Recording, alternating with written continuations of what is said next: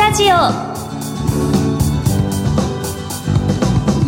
こんにちは。ビタミンラジオパーソナリティの小原美智子です。薬剤師として現在はウエルシア薬局と帝京平成大学そして日本ヘルスケア協会などで仕事をしています。この番組は健康をテーマにゲストをお招きして明日の健康づくりのヒントになる元気を呼び込むお話を伺っています。リスナーの皆様にとってビタミン剤になるような番組を目指してまいります。この後素敵なゲストをお招きしています。そして番組の最後にはプレゼントをご用意いたしました。最後までお楽しみに。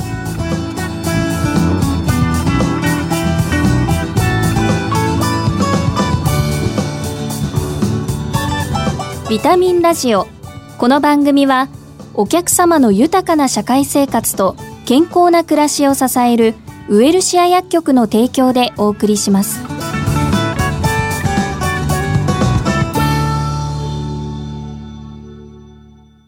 ビタミンラジオ。早速今月のゲストをご紹介いたします。フリーアナウンサーの笠井信介さんです。よろしくお願いいたします。こんにちは。よろしくお願いします。改めまして笠井信介さんのプロフィールをご紹介いたします笠井さんは1963年生まれ東京都のご出身です。早稲田大学をご卒業後フジテレビに入社。朝の生放送番組情報プレゼンター特ダネなどに出演されまた映画イベントなどの司会でも大変ご活躍されてきました。2019年秋フリーアナウンサーに転身されますが、直後に悪性リンパ腫が見つかり、闘病をされていらっしゃいます。お仕事に復帰された現在も、がんサバイバーとしてのご経験や、闘病生活に役立つ情報を多くの方に広めていらっしゃいます。ご著書には、生きる力、引き算の縁と足し算の縁などがあります。今月の特集テーマは、支え合うがん闘病です。1回目の今日は、どん底でも前を向いたがん闘病と題してお話を伺いたいと思います。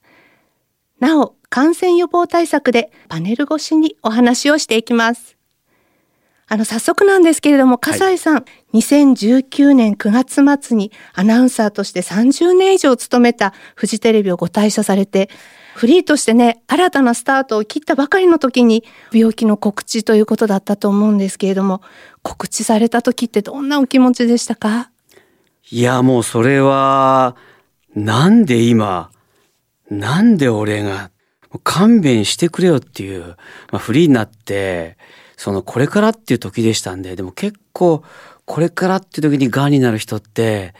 いるんですよね。話聞くと、お店開いた途端だとかね。だから本当に、もうね、なんて運の悪い人生なんだっていうふうに思いましたけども、小原さんも、はい確か乳がんそうなんです。ですよねはい。私も本当笠井さんと同じように、うん大学のこれから学位論文を書くっていう時に、まさかのがん宣言で、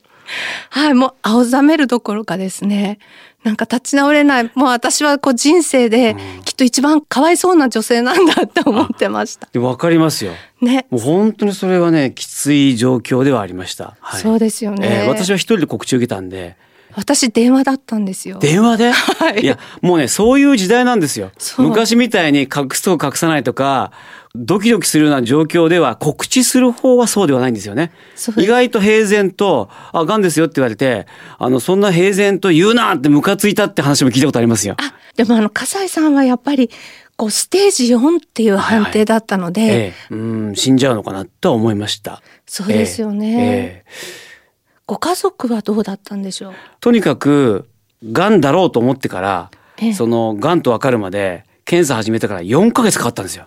なんでそんなにかかったんですか？それを悪性リンパ腫という私の血液の癌は非常にこう判定しづらい癌でして、まあ希少癌で患者数もそんなに多くはないもんですから、それによってそう時間にかかっちゃうんですよ。あとね、他のその病名を告げられてる人も結構多くて、ええ私は排尿障害から始まって、もう自分では癌だろうと思って検査に行っ、2回別の病院で、あなたは癌ではありませんと。腫瘍マーカーも陰性という状況だったので、あの、でもそれってもう血液がんのあるあるでして、はい、いわゆる医療過誤でも診断ミスでもありませんって、後になってから主治医の先生にきっぱり言われまして、そういうものですと。ですから、もうこれはもう本当にどうしようもないと思ったんですが、その時先生が、片井さん、ステージ4というのは、手遅れという診断ではありません。基本的には抗がん剤治療で治していきますので、合う薬は必ず見つかるから、一緒に頑張りましょうと。そう言っていただけて、まあ、この先生についていこうって思ったんですね。いい先生ですね。いや、本当にいい先生でした。治療方針っていうのもいろいろあったと思うんですね。だから全身に癌が散らばってるってことなので、ステージ4っていうのは、基本的にはもう抗がん剤しかないんですよ。例えば、あの、小原さんのようにね、乳がんだとすると、まずは放射線治療、あるいは抗がん剤でちっちゃくしてから手術しましょうかとか、手術してからちっちゃくしましょうかとか、取り切れない部分を後から放射線当てましょうとか、いろんなパターンがあるんですけども、もう私たちは抗がん剤治療しかないんですよ。で、その抗がん剤治療をどんな薬にするかってところが、まあ、先生の言ってみれば腕の見せ所で、私はアグレッシブなタイプで、微慢性大細胞型 B 細胞リンパ腫という中でも、たちの悪いもので、一般の方は通院でほとんどの方が抗がん剤治療をしてるんですよ。一泊二日とか二泊三日で、はい、あとは家に帰って普通に仕事とか育児とかしてっていう状況なんですけども、私の場合は脳にも転移しやすいタイプで、大量の抗がん剤投与をするので、はい、通院は無理ですと。4ヶ月入院してくださいって言われて、それは先生からのそういったものがあったので、家族でどんな治療法を選ぼうかっていうような討論をするような病気ではないんですね、えー、お仕事のこと頭によぎりませんでしたか？お仕事のことしか頭によぎりませんでした。だってもう半年先まで講演会なんて40件ぐらいあったんですけども、えー、全部やっぱりキャンセルで私は通院しながらその講演会もやりながらがんと向き合いながら頑張ってますっていう自分を見せようと思ってたので、はい、もうそんなの絶対に無理ですって言われましたんで。でも実際には無理でしたやっぱり。えー、まあ結局その SNS ブログでね火災タイムス人生プラマイゼロがちょうどいいっていう、うん、はいあちらでこう配信することになりましたよね。はいはいはい、私初回から見てるんですけど。そうなんですか、はいはい、ありがとうございます。頑張ってって思ってたんですけど。えー、こっそり治療して帰ってきましたってこともできると思ったんですが、はい、ワイドショーアナウンサーとして芸能人や有名人のプライバシーをお伝えしてきましたんで、まあ、自分のこういったプライベートなことを自分はそっとしておいてほしいってのは違うなと思ったのと一つ。もう一つは、テレビの世界には戻れないかもしれないとも思いましたし、このまま消えていくのはあまりにも悔しすぎると思ったので、ええ、もう自分から発信して少しでも皆さんに葛西生きてるし戦ってるよということを記憶に残してもらいたいと。なんならこのまま死んでいったら、このブログはさらに価値が増すなと思って、皆さんの記憶に残してもらうためには、逐一報告する必要があるっていう、伝えることによって自分の存在感をなんとか世の中に残していきたいっていう、それがとても大きかったです。書くことが自分のエネルギー、言ってみればビタミンになってまして、はい、あの頃はブログに書いたり、インスタグラムに書く、写真撮って伝えるっていうことが自分が生きてる証なんだということで、それをエネルギーにして、ガンと向き合っていた、そんな気がします。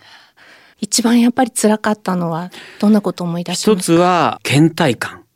何にもする気が起きない。もう一つは食欲不振、はい、えー、ただこの食欲不振がやっぱり一番のネックでして食べないとエネルギーがなくなってしまうので頑張って食べるようにした。一番の理由は何かっていうとそれを支えた、はい、やっぱり吐き気止めというねその抗がん剤もそうだけども副作用止めがものすごい開発されていて、はい、私その吐き気止めがね体にあったので、4ヶ月半の入院中一度も吐かなかったんですよ。吐かずに抗がん剤治療したのかと。そこはやっぱり助けになりました。あとね、味覚障害が、起きるんですよ。そうですよね。そうでね、私下に苔が生えましてね、ええ、そうびっくりしたんですよ。あの、本当に偶然なんですけど、うん私がこう大学で研究しているテーマが、この舌の苔とええ唾液を研究テーマにしているので、世の中にこう出してきた研究とか、その成果物の製品を笠井さんにお伝えしたいなっていうことはすごく思ってました。なんか私が退院してから、はい。下の苔に良い飴が出たとかって聞いて。あそうです。あの、舌クリアっていうキャンディーで、ぜひええ。後で舐めていただきたいんですけど、あありがとうございます。でもそういうのが出てくるとやっぱりね助けになるんですよ我々。がんサバイバー。あるいはがん治療中の人にとっては。はい。今、あの、二人に一人はこう、癌になる時代と言われてますけれども、二人に一人1億円が当たる宝くじがあったらみんな買いますよ。そうでも二人に一人がんになるって聞いてみんな自分はならないと思ってるんですよ。だから私のように運が悪いと思うんですよ。でも男性の場合3人に2人ががんになってるんですよ。はい今や日本の場合は。そうですね。ってことは半分以上の人ががんになってるんで実はがんになる方が普通であってがんにならない人の方が特別に運のいい生活を送ってるんですよ。そう考えたらがんになるってことを前提に生きた方がいざという時にうろたえないで済むんですよね。なるほど。私はうろたえたのでそのことにがんになってから気づいたのでええ遅かったんですよ。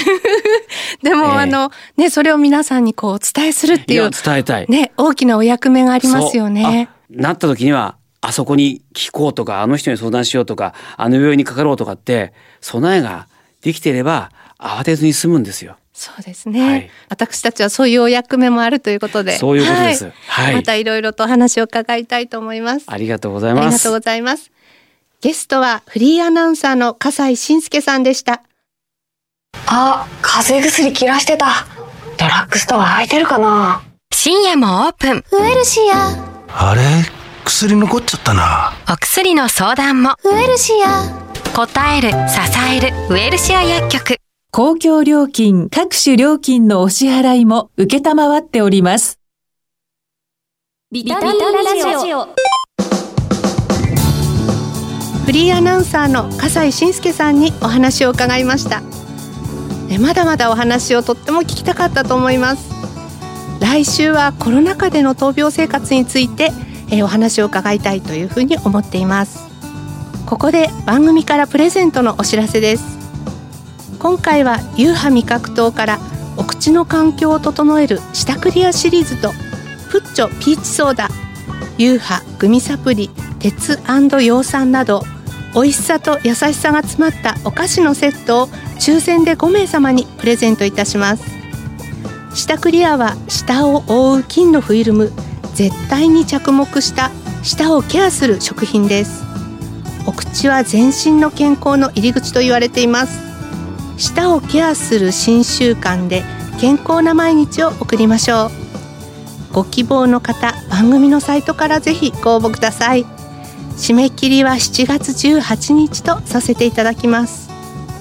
さて今回の再放送は土曜夕方5時40分から放送後はラジコのタイムフリーやポッドキャストでもお聞きいただけます。次回の放送は7月13日です。番組パーソナリティの小原美智子でした。来週のこの時間にまたお会いしましょう。